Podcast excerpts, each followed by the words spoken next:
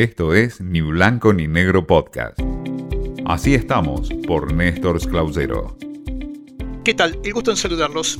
En este espacio en donde conocemos cómo estamos en el mundo de los medios de comunicación y del periodismo, hoy le traigo quizás lo que en nuestras tierras todavía no se da con fuerza, pero que quizás a nivel internacional marca una tendencia que podría llegar a la Argentina y ojalá así sea en los próximos tiempos. Y es lo que ha ocurrido en el diario El País de España, que en estas horas anunció que una de las periodistas radiales más reconocidas del país, Pepa Buena, será directora del diario.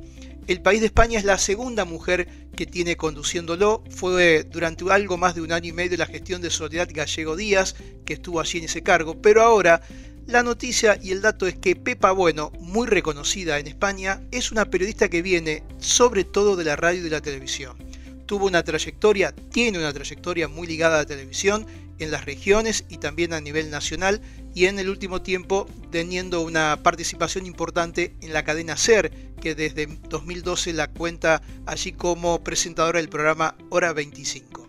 El detalle es que no tiene experiencia en la gráfica, pero sí en los criterios periodísticos.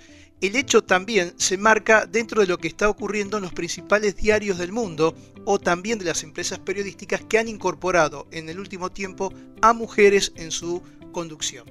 Lo que ha ocurrido en el país de España tiene antecedentes también en el último tiempo, por ejemplo en la agencia Reuters, la británica, que en abril pasado nombró por primera vez a una mujer como editora jefa.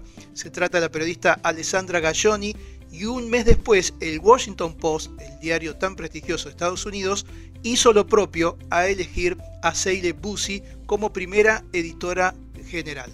Lo cierto es que no son las únicas mujeres que en este último año y medio se han incorporado a la conducción de los principales medios gráficos del mundo, sino que también lo hizo el Financial Times, que incorporó a Koula Kalaf, que desde el año pasado está conduciendo el prestigioso diario financiero. The Guardian, el británico, también tiene a una mujer, Danielle Berton, y Meredith Earley dirige la redacción digital de CNN, otra de las mujeres que se ha incorporado en la parte, sobre todo en texto y en gráfica en el último tiempo. En la Argentina no tenemos esta experiencia, pero seguramente en un tiempo no muy lejano, y no necesariamente por una cuestión de género, sino también por reconocimiento al trabajo y al perfil de muchas colegas, quizás los grandes diarios de la Argentina lleguen a tener a una directora mujer. Por ahora es una experiencia que en esas grandes redacciones no hemos tenido.